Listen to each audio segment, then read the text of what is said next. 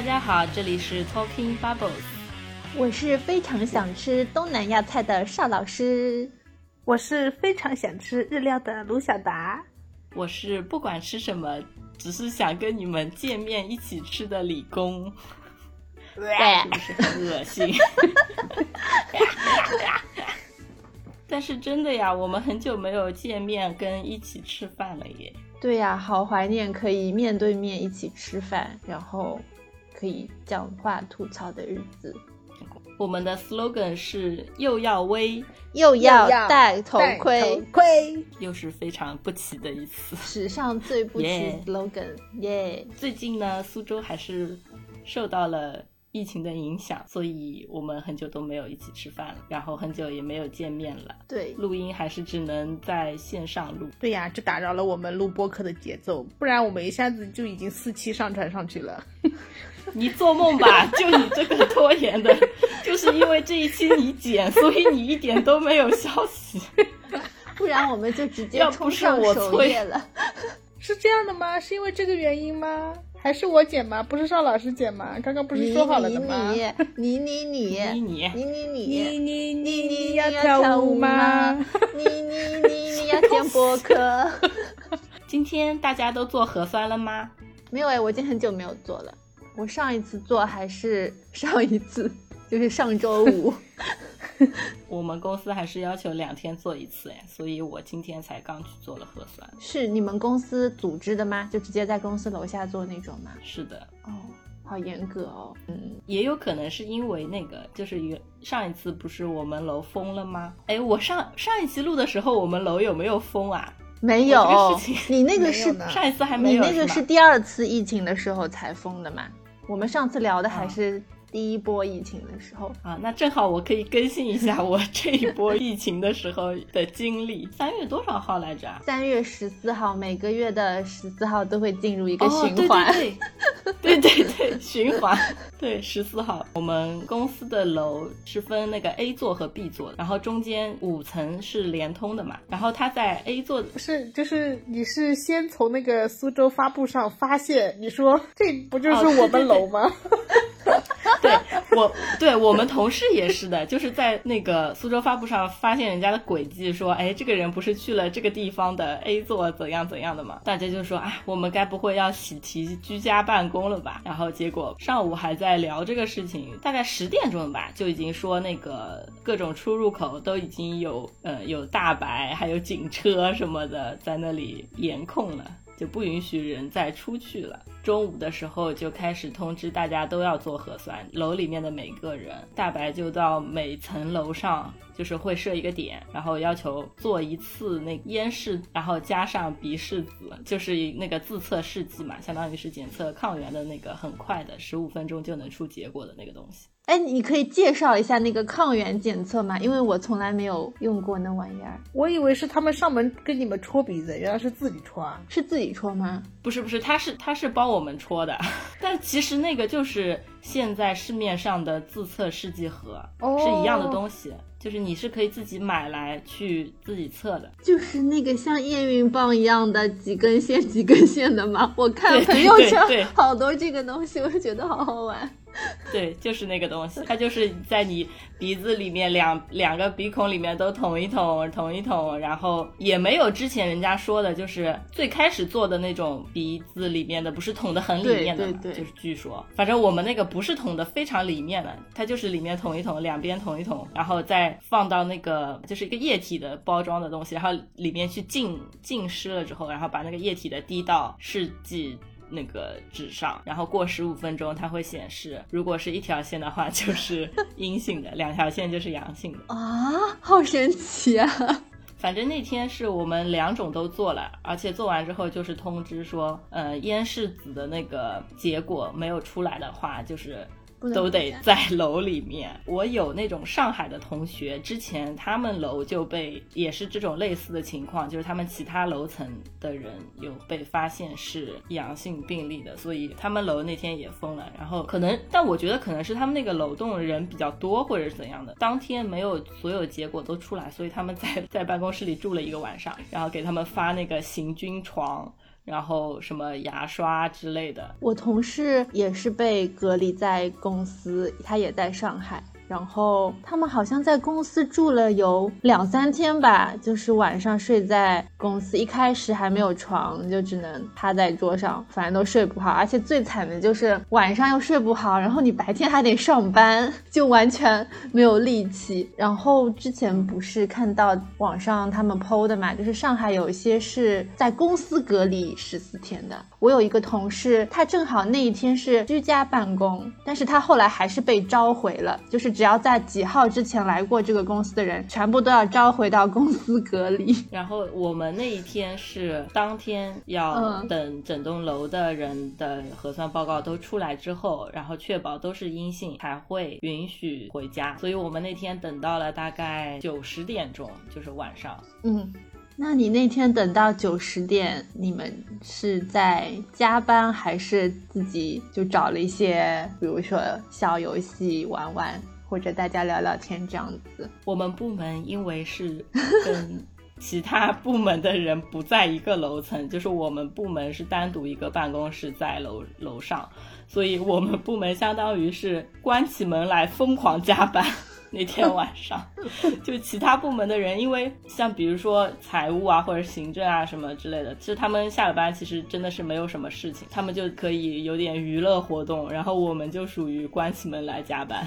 其实我觉得，因为这波疫情感觉就突然又反复了，就是苏州刚刚开放堂食一个礼拜，三天啊，三天吗？肯定，反正不到一个礼拜。反正就一个礼拜不到，然后又闭关了。然后那天我们都放回家了之后，我还趁着油费涨价之前，零点之前去加了个油才回家的。然后我们发了个通知，是说接下来的十四天不允许外面的人再进我们公司这栋办公楼。呃，当天被封在楼里的人都要严格执行十四天之内只能在公司和。居住的地方，这样两点一线的闭环管理，对。然后感觉这段时间又有点梦回二零二零的意思，因为感觉中国好多地方都又爆发疫情了嘛。虽然说现在症状不严重，但是人数还是挺多的。主要有有特别多的无症状的。对，梦回二零二零的感觉什么时候突然非常强烈呢？就是我们小区开始每天印那个带有日期的出入证，就是你你出去的时候拿一张。票，然后回来的时候再交给他，这个就跟二零二零年刚刚开始的时候一模一样。就我记得那时候，二零二零就是等到三四月份，差不多已经好转很多以后，你们不是还来我家，我们吃过一波小龙虾嘛？然后那时候也是要那个出入证，但是那个时候已经管的不是很严了。然后我觉得现在。好像也没有感觉有那个很平稳的迹象出现，就是虽然说没有说像苏州没有说一天可能多个几十个，但是总归有零星的一两个、十几个这样子不断不断爆出来，就觉得它一直像一个漏水的马桶一样，它也没有 把你的 厕所、把你的家给淹了，但是它就是很令人讨厌。这个比喻真的绝了，但我觉得二零二零年好像没有这次感觉那么难受哎。那个时候一来好像可能是春节吧，反正大家都没有去上班；二来可能是因为他真的是那个时候比较严重，心里其实有那么一点点害怕的。我觉得因为那时候是知道他很严重，但是觉得他就像非典一样，他过段时间就好了，可能只是几个月的事情。但是现在都已经两年了，你会觉得就是好像他没有尽头。就会觉得比较绝望，不知道头在哪儿。在苏州第二波疫情开始之前，其实就是我们都有关注到那段时间，社交网络上面都在讲那个全国开两会的事情，然后就有非常多的议题跟那个各种代表的建议嘛。就那个时候，微博啊什么上面都算是刮起了一阵风吧。就因为有些代表的建议还是蛮。激进的，对，就导致大家 有的在狂骂之类的，所以就是会发现有好几个比较关注的问题。然后，但是由于疫情的影响，所以我们拖到现在才录。但是因为这些问题确实就像我们对待疫疫情的一样。就是说你得亲身去关注、讨论、研究这些事情，你才能真正的对它有所推动嘛。所以我觉得，虽然说听起来好像。全国两会这个这个事情，好像对于我们这种年轻人的吸引力不是很大，大家平时也不怎么关注。但是我觉得还是很有必要的，所以专门拿出来聊一聊。正好我们今天录的当天是苏州开始开两会的时候，所以我们也算赶上了。嗯，很好。那我们来两会考考你，请问什么是两会呢？邵老师可以抢答了吧？全国人民代表大会和全国政协会议，我觉得我的这个可能讲的不是特别标准吧。恭喜你，属于回答正确范畴。真的吗？不要回答错啦，然后还说回答正确，拉低我们节目的层次。那两会的英文是什么呢？Two meeting。你这是在为难我？这真是答错了呢，叫做 Two sessions。中华人民共和国全国人民代表大会。中国人民政治协商会议，我回答的不是特别标准，这回标准了。那你们知道两会曾经以鼓掌的方式来通过一个议案，还不是提案吗？那那个他怎么知道多少人鼓了掌呢？对呀，这是怎么如果我一个人没计票呢？怎么？他是要就是说我达到多少分贝？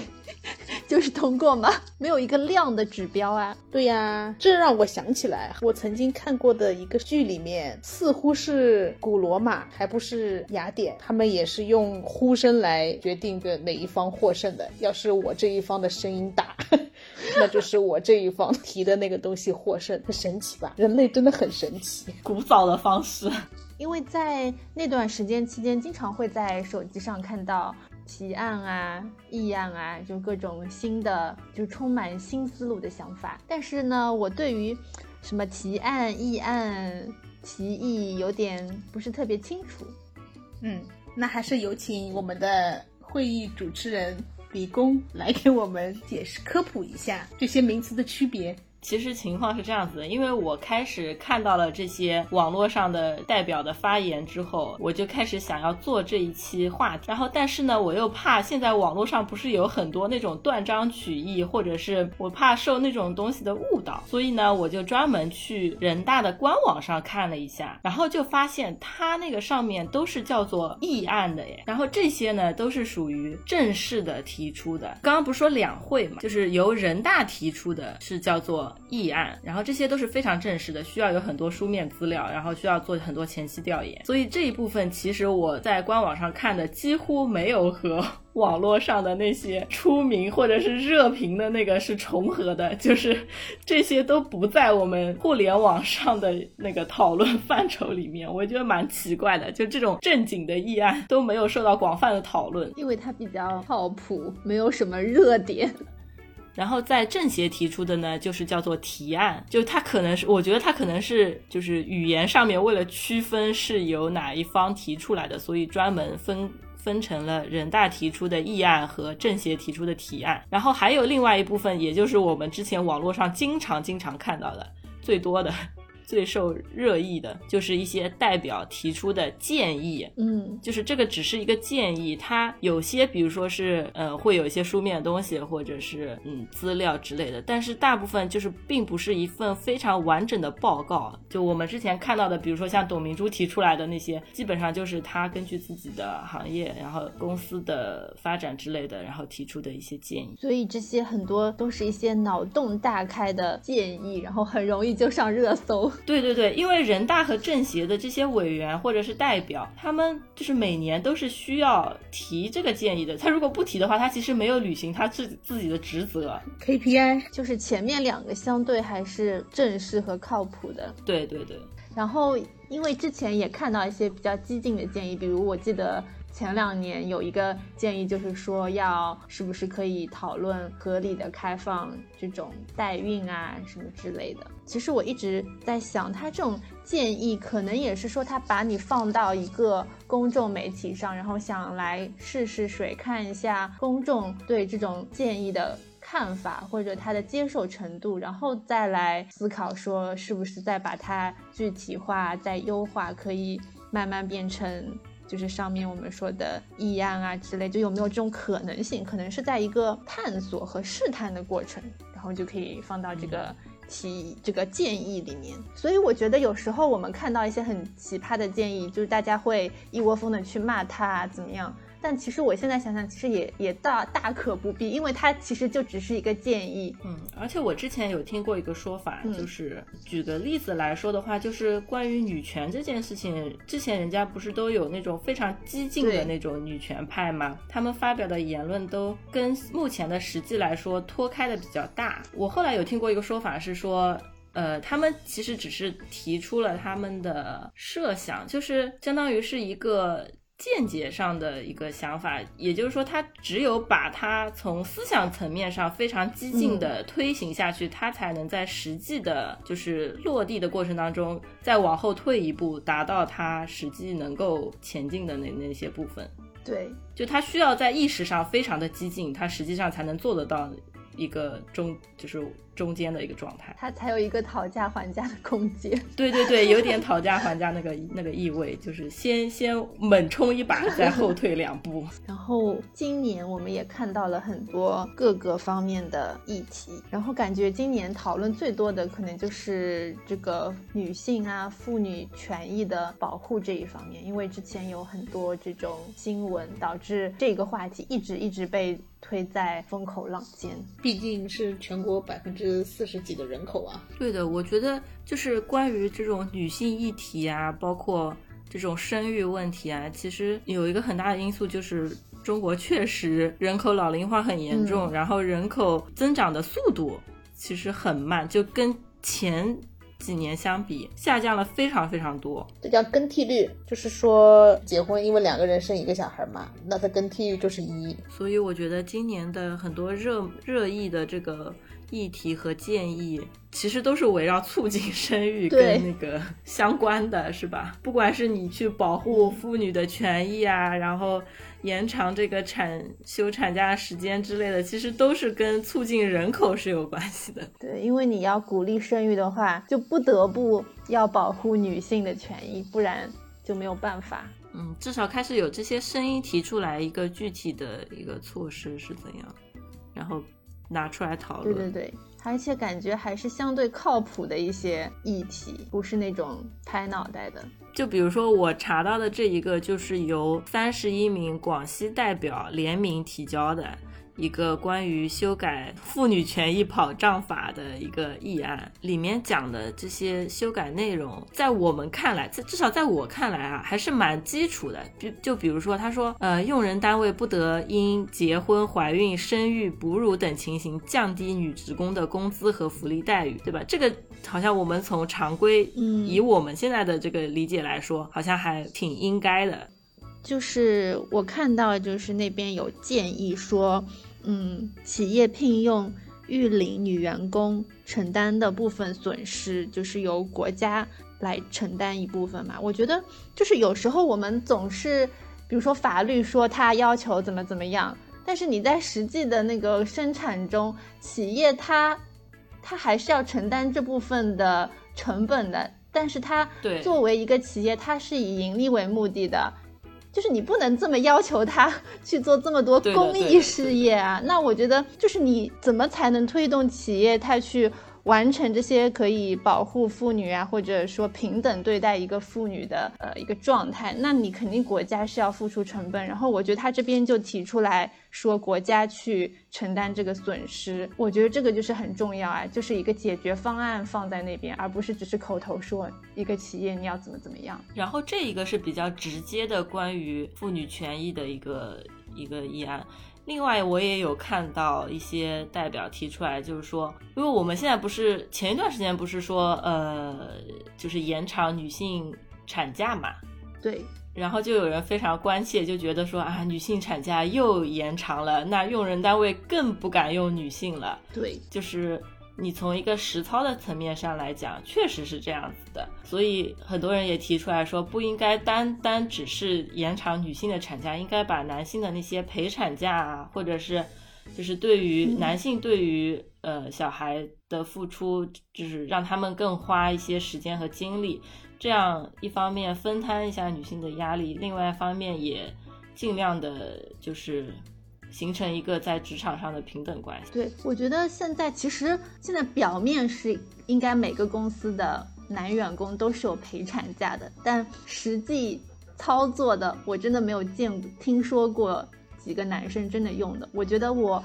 唯一听说过，我有一个同事的老公，他是在微软的，然后他确实是用了这个陪产假，其他的我都 感觉没有男生用过。我周围一些就是有孩子的男生，为什么这个假他不用可以换钱吗？也不能换钱，但是没有那种没有一个那个环境说，就是我的妻子生了孩子以后，大家都会去用这个假。可能说就是还是大多数人认为，哦，你这个男生你不需要这样子的一个假，不需要用，你应该要用在工作上，就没有这个环境。我之前看到过日本也是这种情况，而且他男性不愿意休这个陪产假的原因是，就像我们现在规定的陪产假好像是十五天吧。还是多少天？就反正是相对来说不是那种像你休个年假或者是是那种很短的事，就是你一旦在工作上有一个这么长的空档，你不在公司，你你后面的晋升会容易受到影响。就是对于男的来说，而且就像我们现在，其实很多公司都有年假嘛，就至少有个五天，对吧？但实际上，就就算这少少的五天年假，又有几个公司落实了呢？就也很少。你说一些私人企业、民企根本就不会去落实的。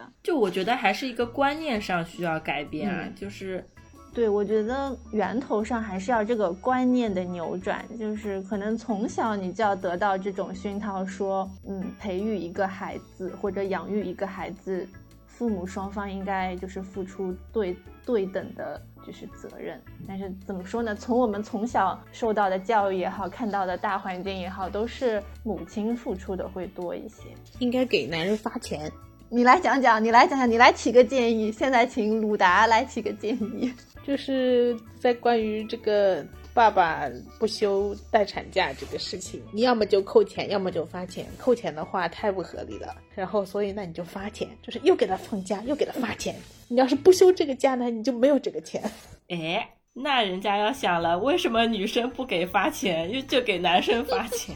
Anyway，就是我觉得要么就这样，就是要给他又给他放假，又给他发钱，好爽啊！又能放假，又能发钱，然后我回家里也不照顾孩子，打打游戏多爽！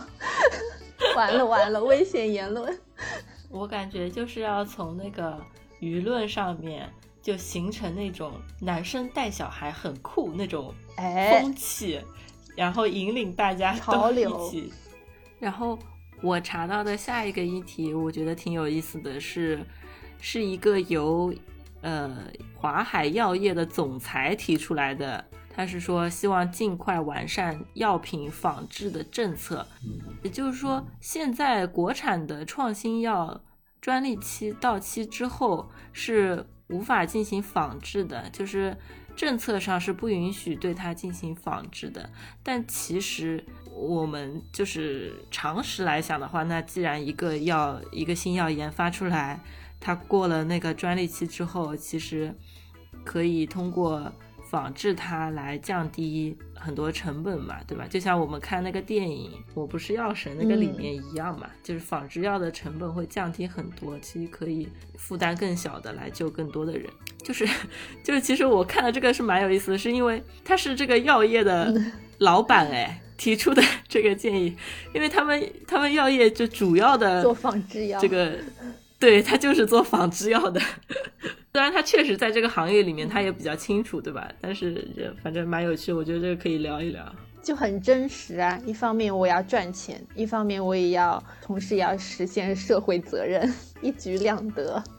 就是国产的这种创新药的话，如果别人一直都没有办法仿制它，那他就只能就是自己相当于一直长期霸占这个市场，嗯然后就变相的形成一种价格和市场的垄断。其实我觉得这样也可以理解，因为他既然这个专利已经到期了，那在这个专利期，他也赚到钱了。我觉得同时他这个不是也有个好处，就是促进他不断去研究新药吗？因为你这个专利期只有一段时间，你不可能一直吃这个药的红利，那你就要再去研究新的药。但但是这样子的话就很鸡贼啊！那很多人都说，那我还研究什么新药啊？我就等着仿别人的就好啦，仿别人的成本又低，然后市场铺的又广，这也是个问题。哎呀，好矛盾啊！这些新药都是谁在创新啊？就是各大药厂是吗？对对，药厂会投入很多研发的，药厂啊、科研部门啊之类的。我知道啦，你只要把那个专利的仿的他的药，每年都给个百分之一的回扣给那个原原生的药厂，不就完了吗？你怎么这么聪明？继续交点专利费啊，交点保护费，就是具体落地对。就所以说，它需要政策上面进行一个完善，具体怎么样一个百分之多少，或者是怎么个形式来往下推这个事情。Next 的议题是关于未成年人医美的，就是有那个也是有代表说需要修改法律来管管这个未成年人医美。这这个首先是就是上海它的呃修订了一个上海市未成年人保护条例，然后其中新增了就是这一条，未经未成年人父母或其他监护人的同意，不得向未成年人提供医疗美容服务。呃，相当于把这个范围给界定清楚了嘛，包括这种美容啊，就是什么微整形啊、打针啊，什么这种东西都不行，对吧？对。以前可能没有这个医美这玩意儿，现在已经太普遍了。这个我觉得真的是因为太关注外貌了，现在这个外貌焦虑搞的，对吧？对呀，主要是以前没有这么多美女，而且现在把颜值这个颜值即正义这个概念已经 深入人心了。然后下一个关于立法的这个提案是说要。提升醉驾治理的效果，完善立法、执法、司法的标准。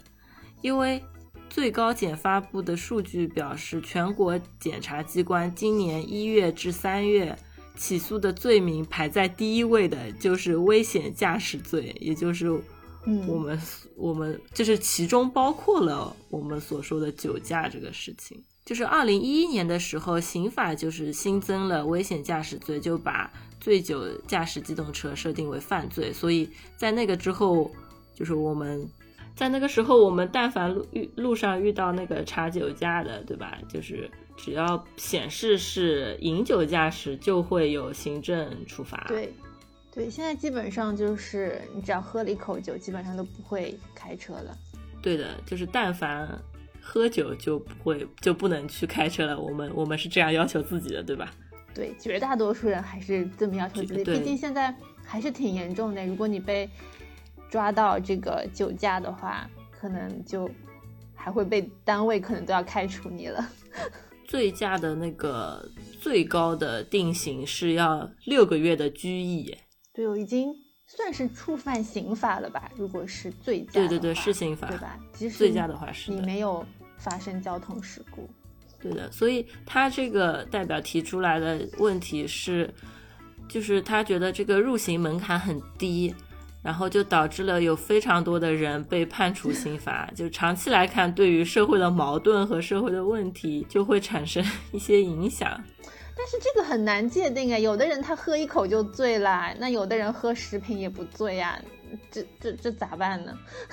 就是一方面像。比如说喝了半瓶啤酒的人，他确实，如果说他酒量很好，他确实也没发生什么事情。但是要有这么多，就是行政上的、司法上的这个成本去管控他这个事情，或者说是去惩罚他这个东西，怎么说呢？就好像效用也不是很好。但另外一方面，那些醉酒驾驶的人，他既然选择了醉酒驾驶，我觉得他就。嗯，不是很怕受到这个处罚，然后他会在路上就甚至更加，比如说会冲一些关卡啊什么之类的，我觉得他反而会更加危险。就如果你。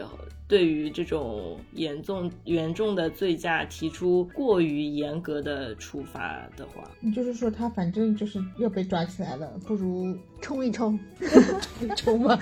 对 对对，就是法法律上是会有这个，因为我记得以前就是说，对于比如说像抢劫啊或者什么，如果说你把他的个刑罚判的太严格的话，你比如说但凡有人抢劫，我就是要判你死刑。所以法律就是要有一个适度的一个量刑，不能太重，也不能太轻。哎，反正但凡就是要制定这种量刑啊，这种就是一个界限的，就好难好难啊！我觉得，我觉得他这个难点还是在于我怎么界定这个人是否神志清楚，能够控制这个车辆，对吧？因为比如说，甚至说你你你喝红酒，你这会儿开车你觉得没什么事儿。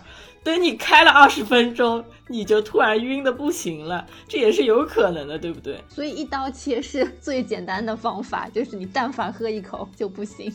但现在也不是测测出一点点就算你的呀，饮酒驾车的标准是大于或等于二十毫克每百毫升呀，它是二十到八十是属于饮酒驾驶，然后醉酒驾驶就是要大于八十毫克。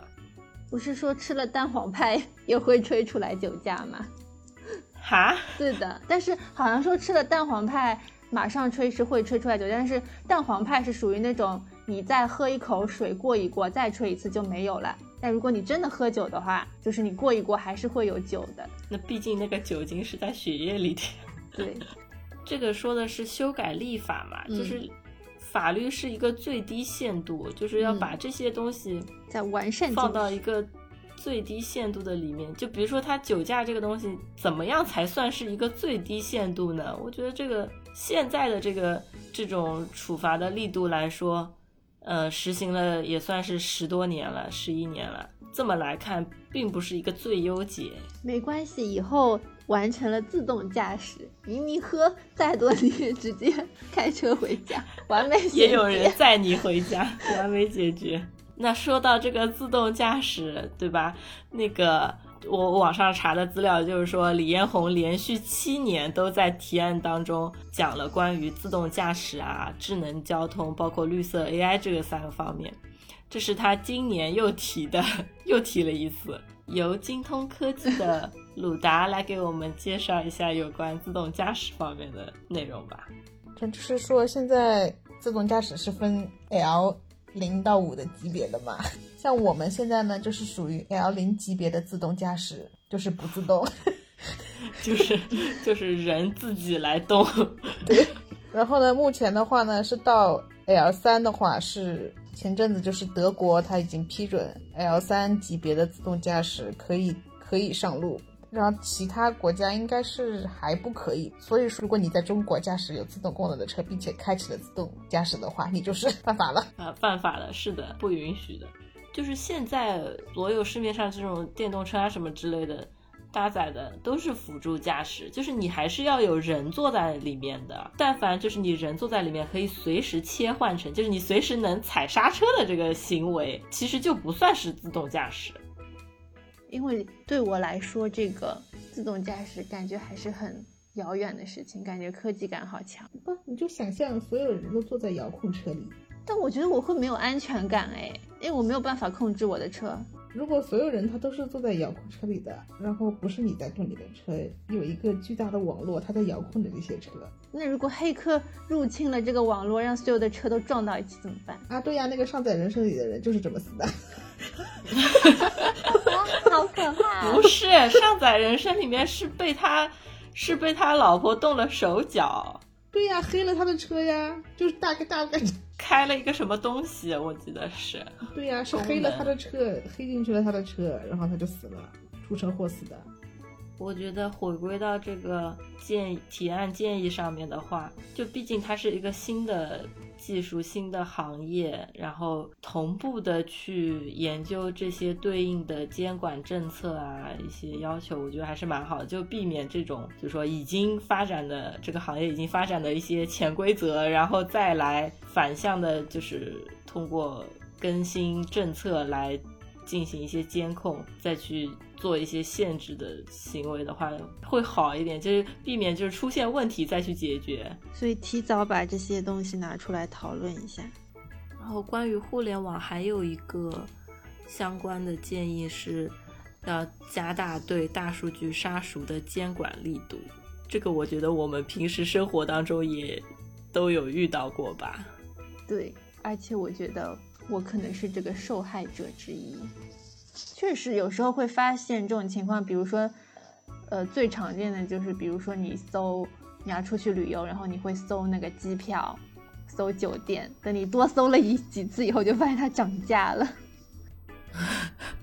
嗯，你说的这个是其中的一种啊，然后它这个代表就是总结了有五种大数据杀熟的模式，就是第一种呢是定向推荐，也就是我们平时就是经常遇到的，比如说你浏览了一些页面啊，然后一些商品啊，然后它就根据你浏览的这些东西来对你进行推送。商业的营销，嗯，第二个呢是控制评价，就经常不是有一些淘宝商家刷刷单嘛，之前包括那个大众点评，然后第三个是制定排名，我记得。大众点评上不是就会有，比如说，呃，当地咖啡厅排行榜，它这个上面说的是第三种是平台声称自己声称基于好评啊、销量啊、回购率啊等方面，然后对商品或者服务进行一个排排名榜，然后来引导消费者进行选购。但是实际上你也不知道它这个排名的具体规则是怎么样的，是不是真实？就它现在是没有一个。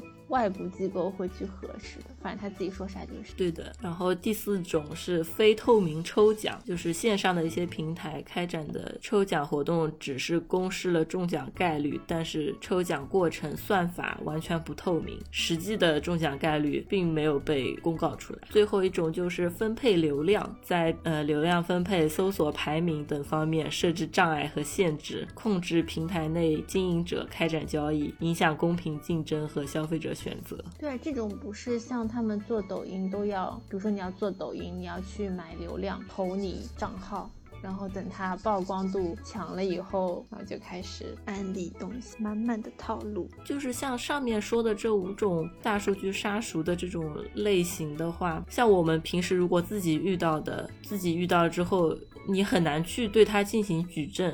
然后单个人的话，就是个体跟就是消费者个人跟那个平台之间，你消费者要去维权的话，对于这个 这个这个平台，你要去举证要去维权，这个成个成本就非常高，你也不知道如何下手。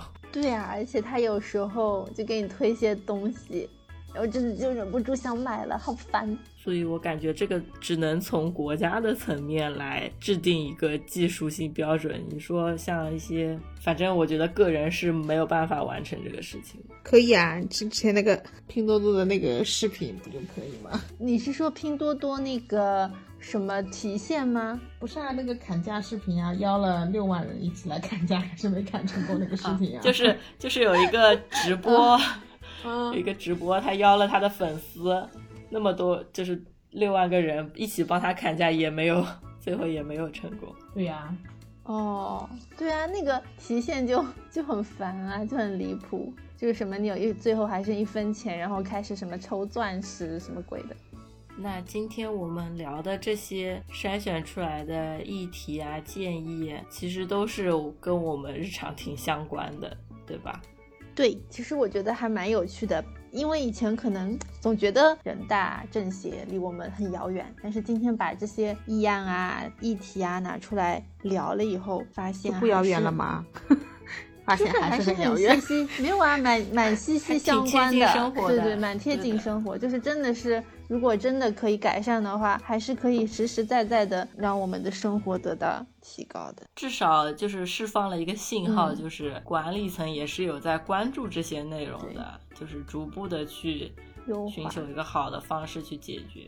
耶，反正我是觉得，我们年轻人得多多关注这些国家政策啊，这这些东西，不要觉得离我们好像很遥远，最后都会对我们的日常生活造成影响的。嗯，认同。好的，那这一期的两会议题和议案建议的介绍和交流就到这里。平时多关心一下国家大事、民生生活，还是很有趣的。但是也要警惕一下网络上面的断章取义，对对有些对东西还是要自己信息要交叉验证一下。还是要去官网看，不要老是就是看这种微微博博推送。热搜，理性议政，耶、嗯，好的，然后我觉得我们后续可以持续关注一下这些议题的这种反馈啊、处理情况，对吧？哇哦，这是忧国忧民呢，TIB。嗯，其实像这种关于议题的讨论，如果是线下的话就更好了。我相信肯定有更多不同的意见。和不同的想法，大家可以碰撞出更多的火花。对的，TIB 代表们，忧国忧民的 TIB 代表，希望疫情快点结束，我们 TIB 的线下活动可以再次的展开。耶、那这一期节目就大概录到这里啦。最后，欢迎大家在苹果 Podcast、喜马拉雅和小宇宙上给我们打分留言。如果有想讨论的话题，也可以留言告诉我们。关注我们的微信公众号 Talking Bubbles，嗯，理工，赵老师，陆小达，祝大家生活愉快，我们下期再见，拜拜。拜拜。